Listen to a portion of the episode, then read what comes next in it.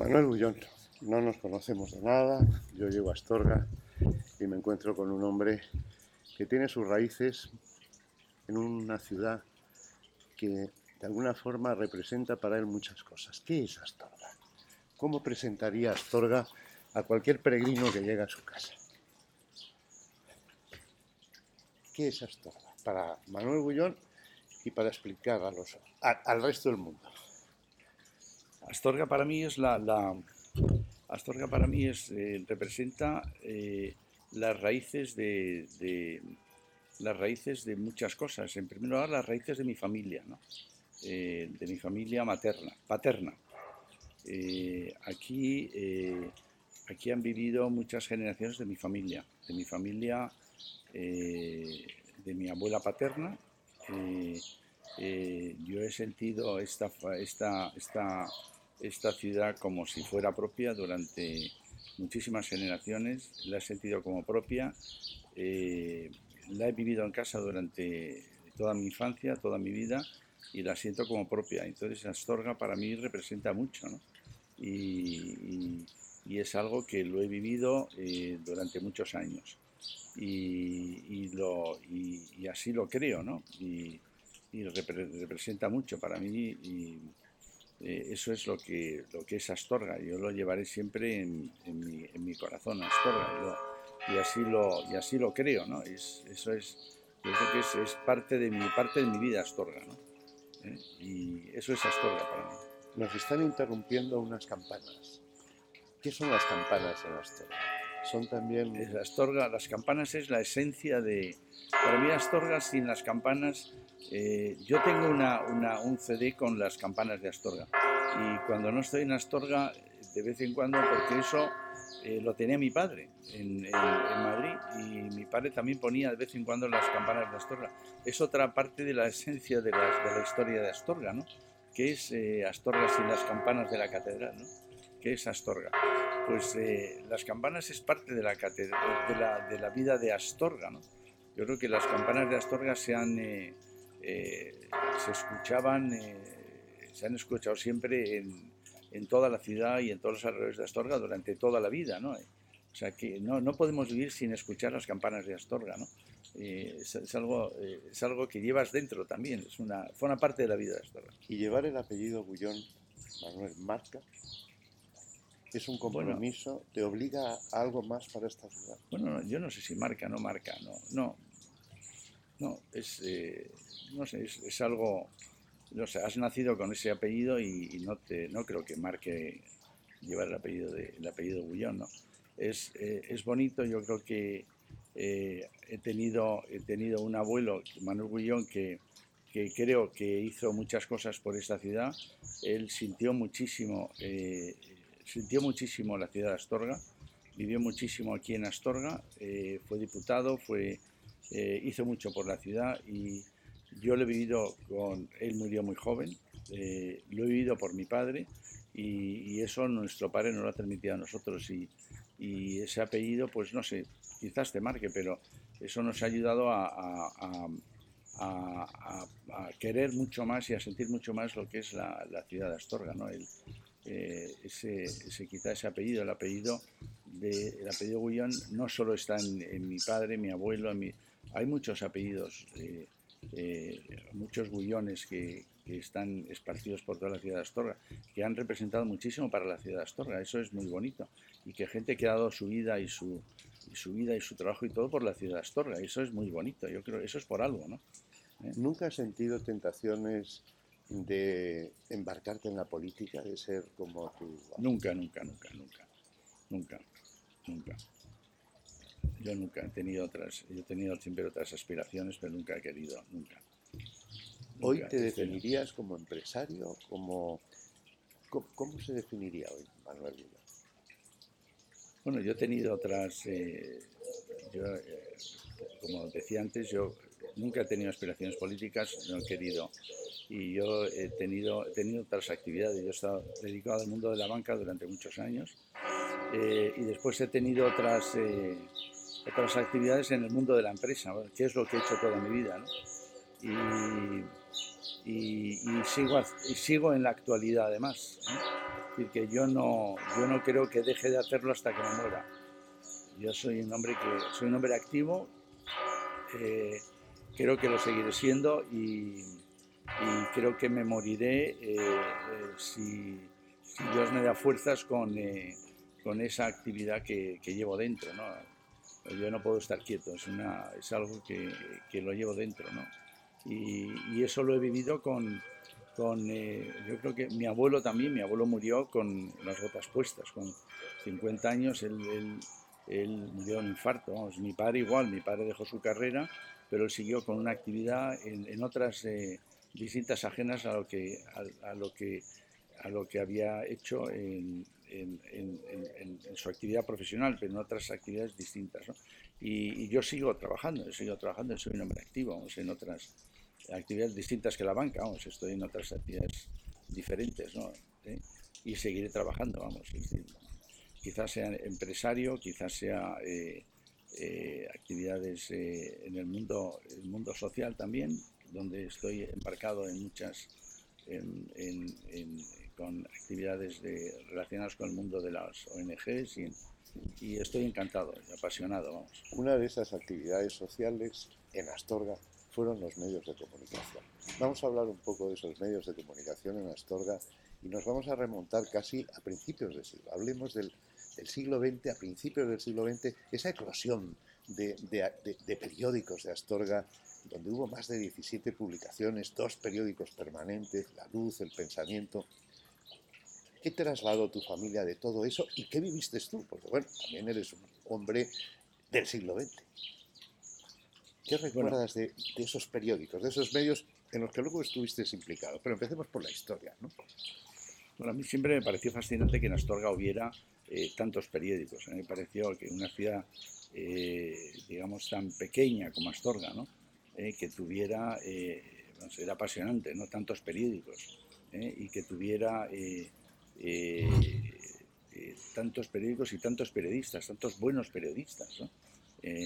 y que tuvieran tanto éxito, ¿no? Es una, era una cosa realmente sorprendente, ¿no? Eh, o sea, es algo que no podía entender. Y bueno, y, con un éxito sin precedentes, una cosa, eh, una cosa increíble, desde principios del siglo, y, que tuvieran ese éxito, ¿no? Es una cosa que nunca, eh, algo que nunca, nunca llegué a entender, nunca llegué a entender. yo recuerdo, y ya, ya, esto estamos hablando de la historia, ¿no? Desde principios del siglo. Astorga ha sido, yo creo que, el único ejemplo, ¿no? En toda, en toda España, ¿no? de, de ciudad donde han estado conviviendo periódicos de distinta naturaleza y, muy bien muy bien avenidos, con, eh, sin ningún tipo de problemas, eh, eh, no han fracasado y, económicamente bien, todos, todos, todos, muy bien. Por vinculación familiar viviste muy de cerca ese pensamiento astorgano que dirigía Magín Revilla.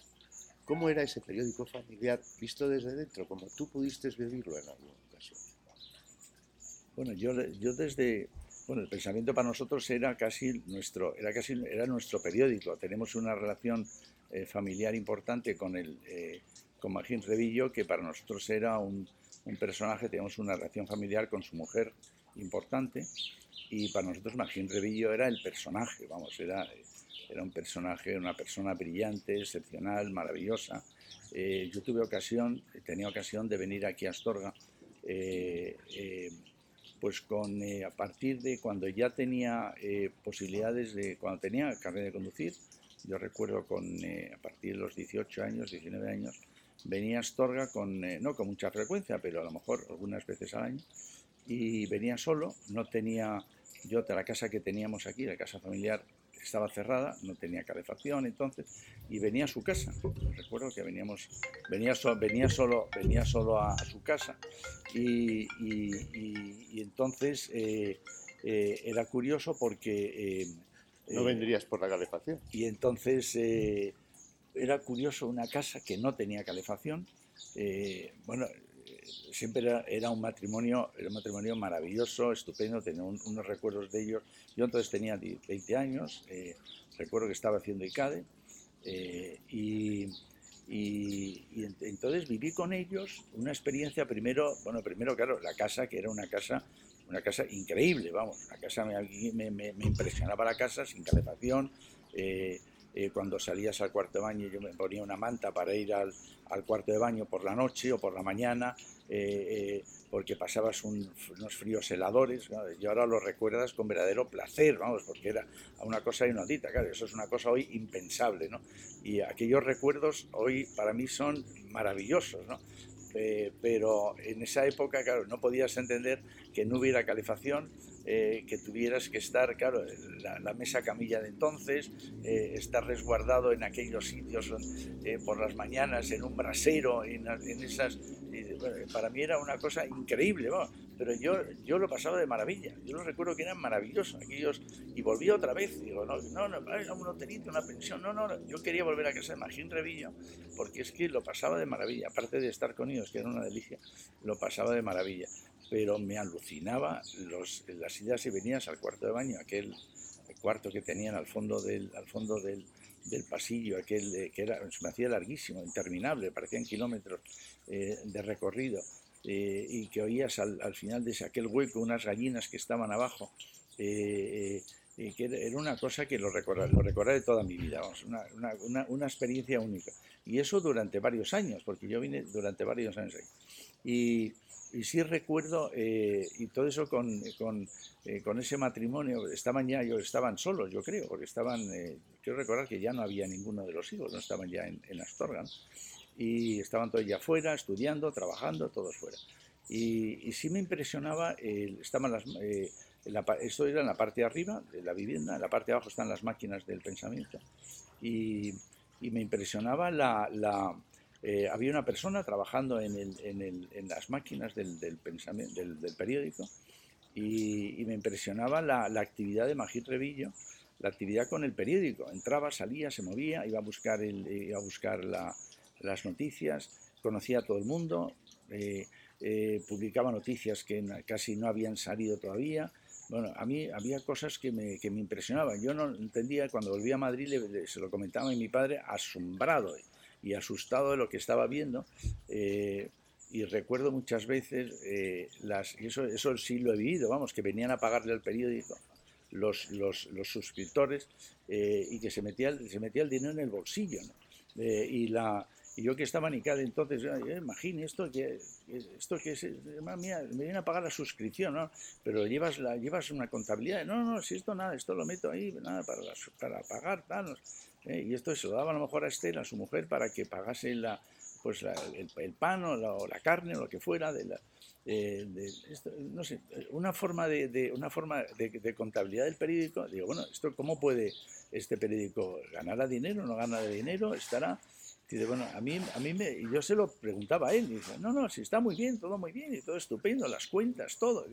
Dice, bueno, a mí me, me admiraba, yo me reía, quedaba asombrado, y claro, yo estudiando entonces, un, pobre chico universitario de ICADE, con, estudiando dirección de empresas y, viendo estas, esta forma de gestionar el periódico, decía, bueno, esto es una cosa admirable, esto es una cosa única, esto es una cosa que no lo, no lo puedes ver, ¿no? esto, es, esto es increíble. Y esto es, una, esto es una anécdota, pero hay muchas más anécdotas de las vividas con, él, con Magín, en, en, en esa época ¿eh? y que yo las, eh, las veía cuando venían, venían a traerle cosas. Bueno, yo no solo los pago, sino traerle cosas un proveedor y, y no, no, tengo dinero, te lo voy a dar. Bueno, pues sí, ya me lo darás, no sé qué. y, y, no había papeles, no había nada, no se, no se, no se daban recibos. Bueno, pues claro, eh, a mí eso, son cosas que me, me impresionaban, ¿no? Bueno, pues no sé, es una forma de, de llevar, llevar una empresa que, que realmente a mí pues, pues me, me, me, chocaba, ¿no? Y yo, y yo siempre se lo comentaba a mi padre. esas cosas que le, al volver siempre le comentaba a mi padre, oye, mira, pues realmente es muy peculiar.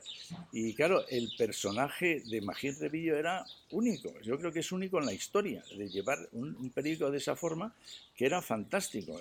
para mí ha sido el, por eso que es el, mejor, la mejor aparte de que era la mejor persona que he visto en mi vida, pero es el mejor periodista que he visto en mi vida, porque es, es, un periodista único, sabía de todo, conocía todo, sabía, además la noticia que aparecía al día siguiente era que ya aparecía, era lo que realmente pasaba. Y digo, pero ¿cómo es posible que tú sepas lo que va a pasar?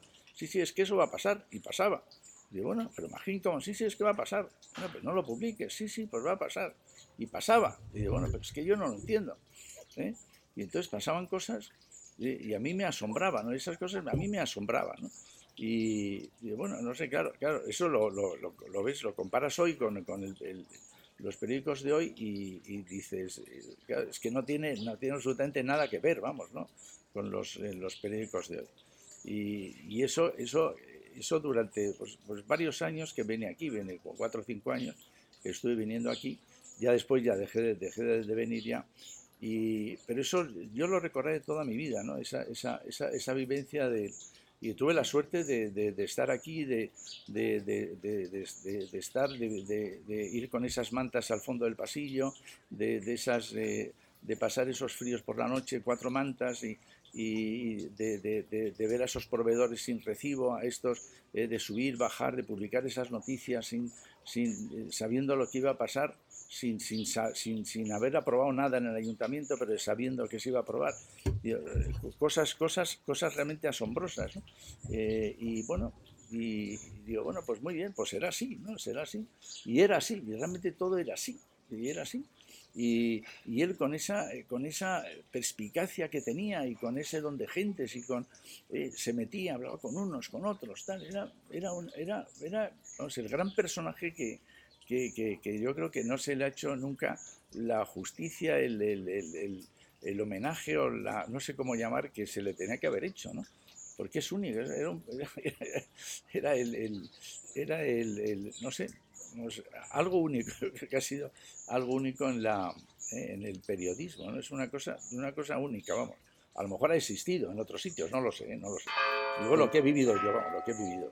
Con el paso del tiempo, con ya tu experiencia profesional, aterrizas en lo que sería el post-pensamiento astorgano. Eh, te has metido, has sabido si, si, de verdad el periodismo local, el periodismo mm. de una ciudad como Astorga es rentable. Mm. ¿Qué te parece? Desde tu experiencia ya de, hombre que se mete yo a mí me parece, yo creo que es que yo, me parece impensable que sea rentable, vamos, a mí me parece que no puede ser rentable. No puede, no, puede ser rentable. Soy, por ejemplo, soy muy amigo, conozco, vamos, mi amigo no, pero vamos, conozco a los dueños del, yo conozco, entre otros, eh, y tuve, y fue la última, yo creo que fue el año pasado, del adelantado de Segovia. Eh, lo lleva una señora ahora, la hija de él. Y, y, estaba realmente impresionada de, bueno, es un periódico importante y tal, y, muy, y también muy antiguo, es un periódico antiguo, ¿no? y, realmente está impresionada del, faro astorcano, ¿no? Eh, está impresionada de cómo podía subsistir, cómo es un periódico en, una, población de 13.000 habitantes, dice, ¿cómo puede subsistir económicamente este periódico? Dice, es que no lo entiende nadie, nadie lo entiende. Dice, me gustaría conocer que me dieras los datos, estando yo entonces, yo entonces estaba ahí en, el Consejo del Faro. Dice, por favor, dame los, pásame los datos, los, que me puedas dar, facilitar. Luego al final no, le, no le pasé ninguna información, pero eh, bueno, los datos que se podían dar pues están publicados y se publican todos los datos, los datos contables. De, eh, pero pásame, quiero verlos porque es que no me puedo creer que en una población de 13.000 habitantes este periódico gane dinero. Es que es impensable, es una cosa impensable. ¿Eh? Y con los empleados que tenéis, seis empleados, siete empleados, es imposible. Nosotros tenemos ciento y pico, la anotado, es que yo no tengo capacidad para que nosotros ganemos dinero, estamos perdiendo ¿eh? casi, y, vosotros es que es imposible, es que realmente es imposible. ¿eh? Es imposible. Esto me lo decía también el, del, el de la, o sea, la voz de Galicia. Bueno, esto es una cosa única en la historia, es que no es, no es normal. Bueno, pues, eh, pues el, faro sigue adelante, ¿no? Y sigue yo creo que es un milagro de la... Eh, no sé, es un milagro. Yo creo que el faro, eh, el faro eh, mi opinión es que es autogestionario, vamos, que lo llevan casi los propios empleados, que son los que lo llevan, y, gracias a eso pues está medio, está, sale adelante, vamos. ¿no? ¿Cómo viviste la muerte del pensamiento, la muerte de la luz, y, el nacimiento del faro. ¿Estabas cerca de Yo no estaba entonces, yo en esa época no estaba. yo lo viví, pero muy de lejos. Yo no estaba entonces en el, en el, en el, en el aquí en el... Vamos, eso, esa época no la viví yo, no la viví. No la Cuando llegas al consejo, no la viví yo. ¿Te facilitan el enterarte del milagro del faro o lo has vivido también desde un sillón cómodo donde prácticamente, por ejemplo, yo me imagino que en ese consejo os pedirían dinero también? No, no, no. Yo llegué al, eh, al faro. Eh, a mí me hubiera gustado cuando yo eh, cuando yo eh, accedí al puesto de consejero del Faro, yo lo que pretendía era, bueno, pues se trata aquí de renovar un poco el periódico, ver qué se puede hacer, eh, eh, tratar de innovar un poco el, Faro con otras ideas, de, incluso el Faro, pues trasladarlo a, otras zonas de, pues, cercanas a Astorga, es decir, pues la zona del Orbio, la zona de Cepeda, por ejemplo, o sea, hacer más, eh, hacer el faro un poco más accesible a otros, a otros sitios, ¿no? a otros, eh, incluso pues eh, entonces empezaba el internet, es decir, hacerlo más, hacer redes sociales, no sé, hacerlo, traer un poco, no sé, innovar un poco más el, periódico de forma que fuera más, y esa era un poco la, idea, ¿no? El faro estaba, yo creo que estaba muy eh, muy metido con sus eh, tres, eh, dos o tres periodistas que estaban ahí, que lo hacían, no lo hacían mal. la administración estaba muy, yo no sé el tema comercial cómo se llevaba, y, pero, pero no hubo forma de, no, era, era muy difícil cambiar aquello, era muy difícil cambiar, muy difícil, muy difícil.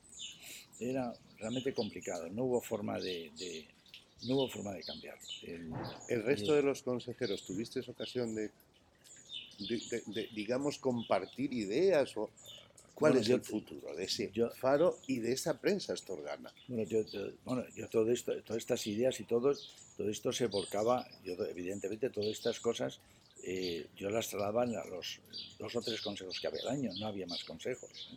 ¿eh? ¿Eh? Pero yo creo que era, era, una, era, era una rutina de consejos. Y entonces, bueno, pues no, hubo, no había forma de, romper esa rutina de consejos, no había forma de romperla. Y entonces, bueno, pues, eh, pues no se podía hacer más cosas ahí, no se podía hacer más. ¿eh? Yo creo que la única forma, eh, aquello era pues una reunión, como decían, una reunión de amigos que estaban allí, pues, bueno, pues estamos aquí, nos hemos reunido, hemos hecho el periódico entre amigos, tal, bueno, y vamos a que esto pues, pues salga adelante porque somos amigos todos y ya está. Bueno, pues nada, y entonces como todos somos amigos y nos vamos todos a comer a la peseta luego, bueno, pues, bueno, la peseta donde sea, pues, pues bueno, pues muy bien, bueno, ya está. Pues eso era lo que... ¿eh? y, no había forma de, de, de, no sé, de, aportar o de cambiar o de... Bueno, tampoco se trataba de cambiar, yo, yo no trataba tampoco de, dar un giro al periódico de 180 grados, pero pero sí por lo menos de, decir, oye, el periódico, bueno, a lo mejor el equivocado era yo, ¿no? Pero decir, oye, hay nuevos tiempos, vamos a, vamos a tratar de, sobre todo de que no se muera el faro, a lo mejor la, opción era seguir como estaba, ¿eh? que eso, a lo mejor era la opción, ¿no? ¿Eh? Fíjate cómo está, el faro sigue igual y sigue igual y, no, y no pierde dinero el faro, ¿no? Pues a lo mejor la opción es esa, ¿no? ¿eh? Y si lo hubiéramos cambiado, a lo mejor el faro estaría ahora en, quiebra, ¿no? No lo sé, no lo sé. Pero, pero digo, bueno, pues, eh, oye, vamos a buscar otras, eh, quizás otras alternativas y meternos en... Bueno, pues no sé, pero como el faro era un grupo de, éramos todos los accionistas, todos un grupo de amigos y tal, y no se trata de, bueno, pues nada. Y entonces, bueno, pues ahí no hubo, no hubo forma de, no hubo forma de hacer nada. Ahí no, había ni, ni, voz, ni voto, ni nada, ni, ni se trataba de tener eh, ni más acciones, ni menos, ni tal, todos éramos amigos, un golpecito a la espalda y todo muy bien y ya está, eso era. Has hablado de la peseta. Yo lo digo con toda franqueza, sin Sin acritud. Has hablado de la peseta, ya estamos acabando, pero me gustaría, por ejemplo, saber qué es el cocido maragato para Manuel El cocido maragato es todo. Es el, el cocido maragato es el sumum de la, eh, para mí el es la gastronomía, el maragata, la gastronomía de...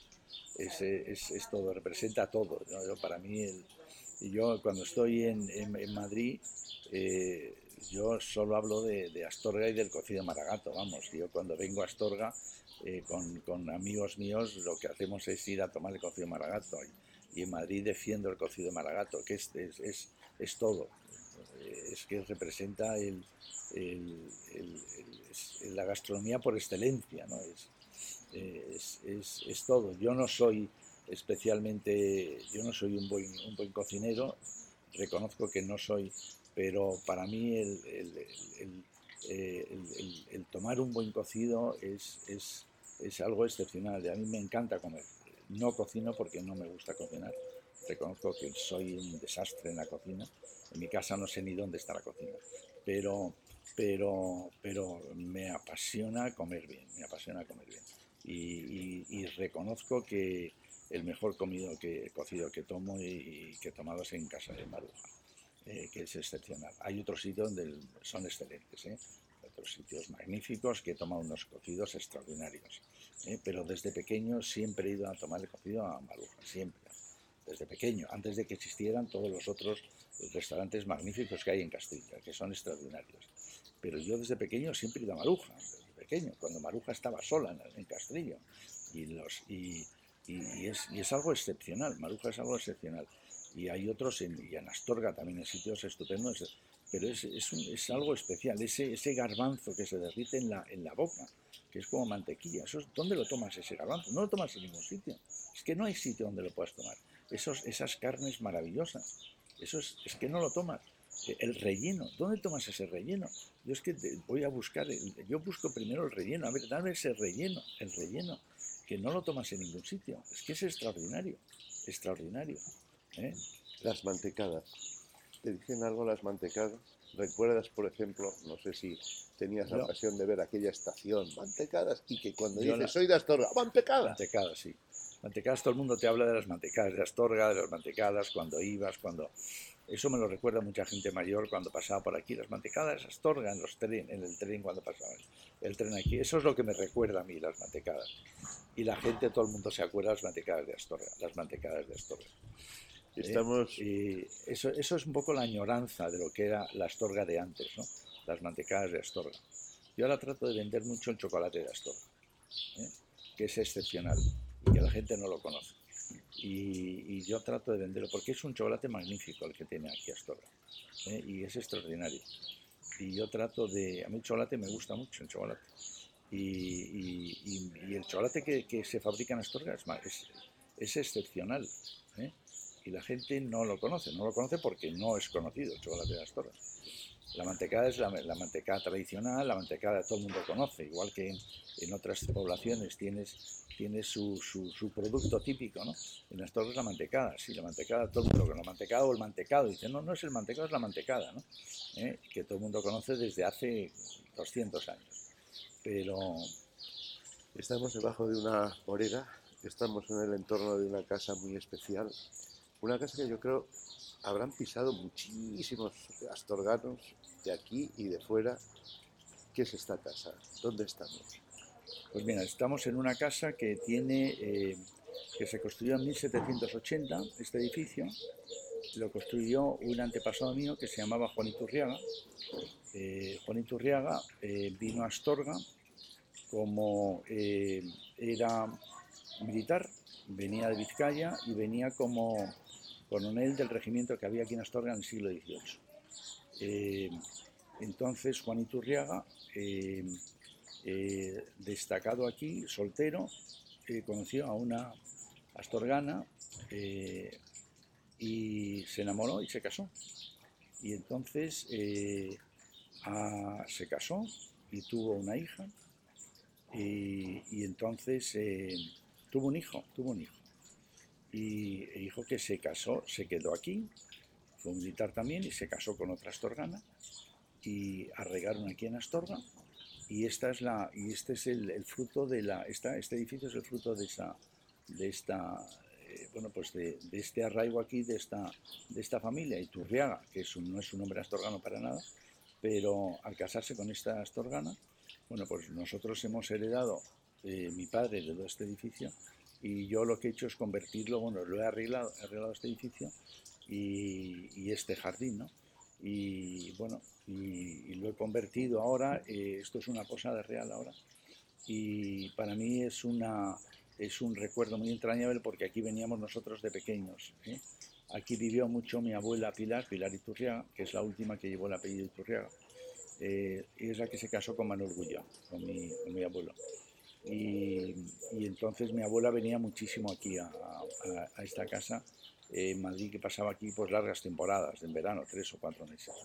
Y entonces pues para nosotros es, un, es una casa que tiene muchísimos recuerdos y yo he tratado de conservarla y de hecho pues he conservado pues todo lo que he podido las todas eh, las zonas comunes que tiene este, esta casa pues he conservado todo eh, a mí soy un hombre bastante tradicional me gusta conservar eh, todo lo que todo lo que puedo en la medida de lo posible y, bueno pues aquí está este es el fruto de yo creo que es el único edificio que queda en Madrid en Astorga del, del 18 edificio civil el único que queda en Astorga. Es una pena porque han desaparecido casi todos en Astorga y este es el único edificio civil que queda.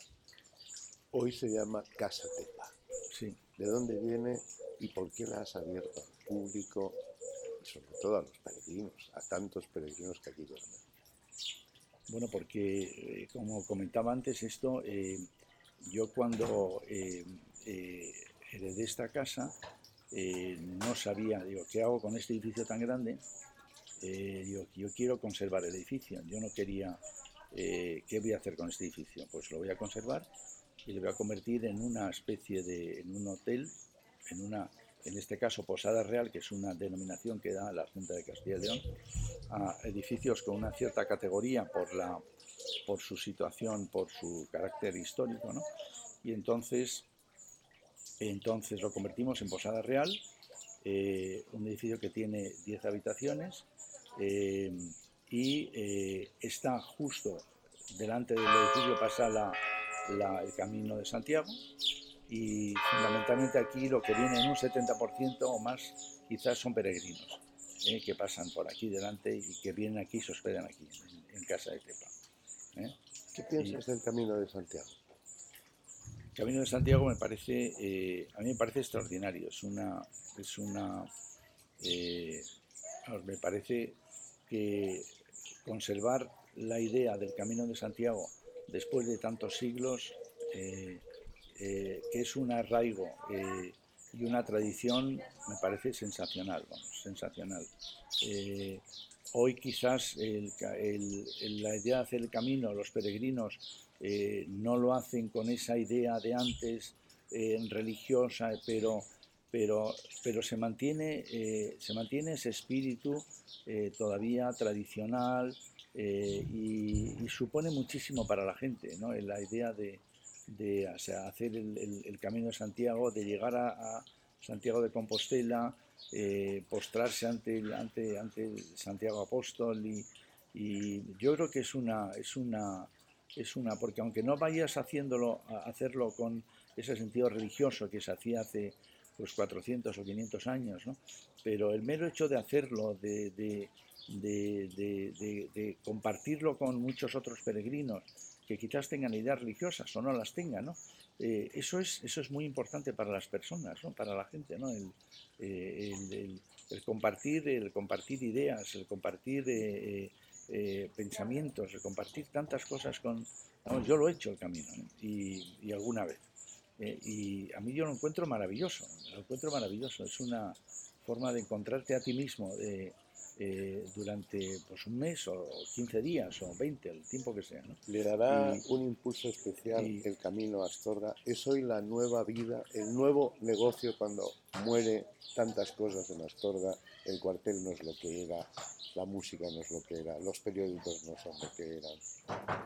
Ese puede ser una salida para... El camino seguirá subsistiendo, el camino seguirá siempre subsistiendo.